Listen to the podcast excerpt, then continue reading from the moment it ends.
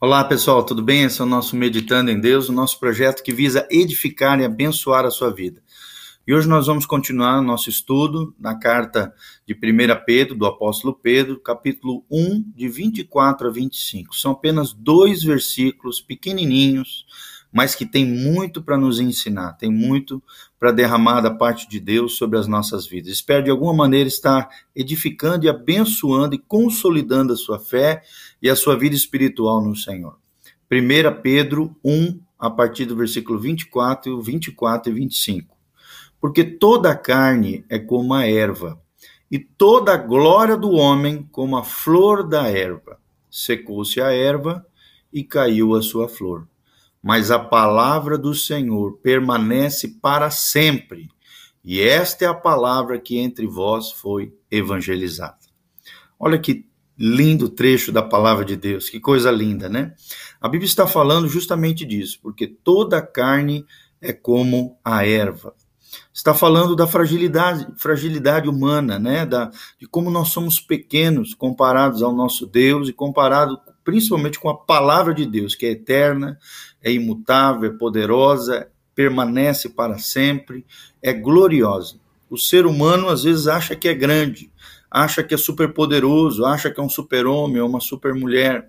Só que a Bíblia aqui está falando de como nós somos pequenos, como somos frágeis. Nos compara à erva do campo, né? E toda a glória do homem como a flor da erva. Né? Vocês sabem que a erva do, do, do, campo ela dura um pouquinho, de repente ela desvanece, ela desaparece, ela apodrece e some. A flor da erva, menos ainda, né? menor tempo ainda.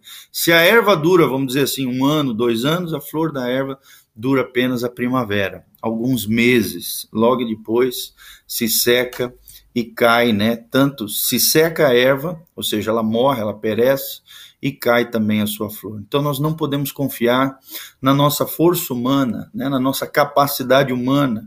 É claro que cada um de nós temos potencialidades, temos dons, temos talentos, e temos que fluir nesses dons, nesses talentos, para a glória de Deus. Vivemos para Deus, para, para a glória de Deus debaixo da graça do Senhor, mas a nossa confiança não pode estar no nosso braço forte, na nossa força humana, e nem a nossa glória, a nossa vaidade, o nosso apreço né, a, as vaidades e as futilidades dessa terra. A glória do homem é como a flor da erva, não dura nada.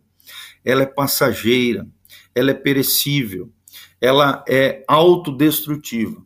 Mas a glória de Deus é abençoadora, é gratificante, ela tem propósito na nossa vida e a nossa confiança não pode estar no homem, não pode estar em nós mesmos, não pode estar né, na nossa capacidade, mas sim e nem a nossa vaidade ali. Vocês sabem que a vaidade é pecado, é quando nós colocamos o nosso coração e inclinamos no lugar errado e vamos nos vangloriando, nos ensoberbecendo, né? Nos autoglorificando, isso aí é desgraça na vida de todo mundo.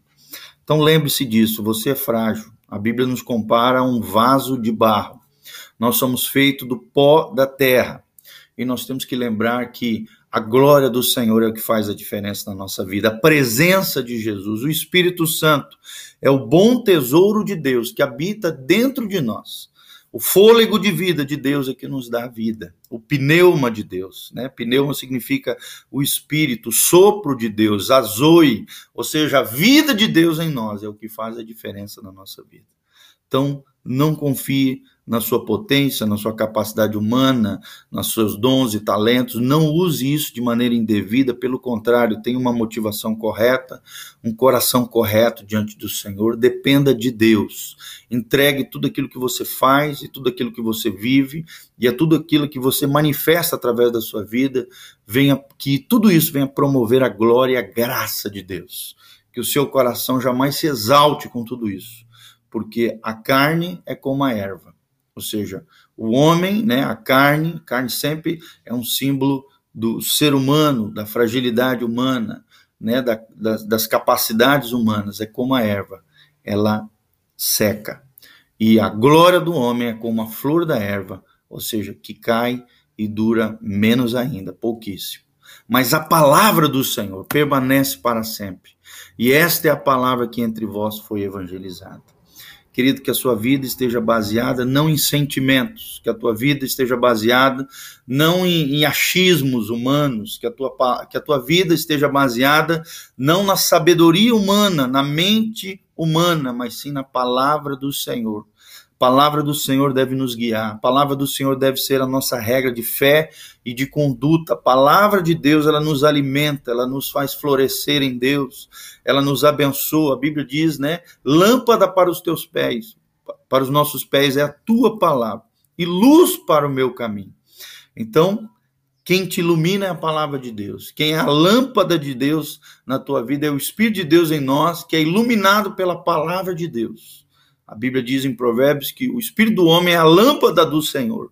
Se você quer ser realmente iluminado de dentro para fora, se você quer ter uma luz brilhando dentro de você, que a glória e a graça de Deus, através da palavra que nos regenera, que nos faz nascer de novo, que é viva e eficaz, ou seja, ela funciona e tem a vida de Deus, é esta palavra que entre vós foi evangelizada.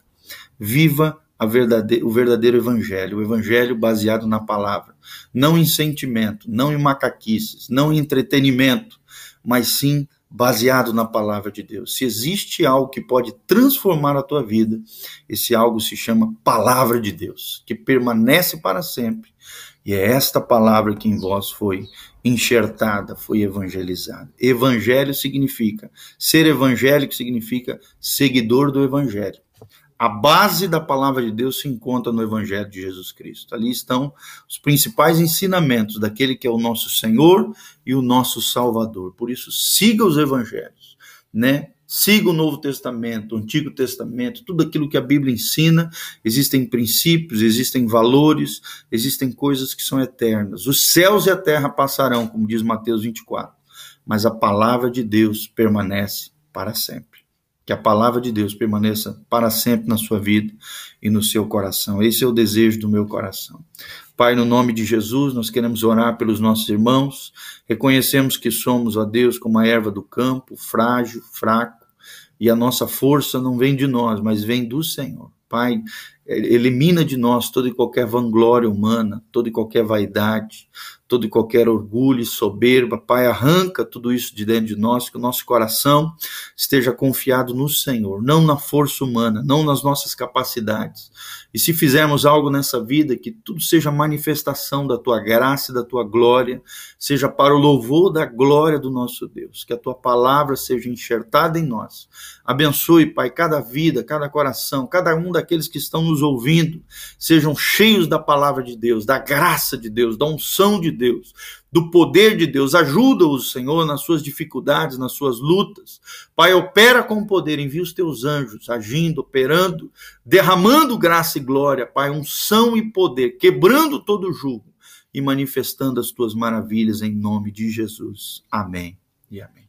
Clique lá no nosso facebook.com barra Meditando em Deus é o nosso projeto que visa edificar e abençoar a sua vida. Compartilhe esse vídeo, abençoe outras pessoas, que a graça de Deus venha sobre você, sobre a tua casa e sobre a tua família. Valeu, galera!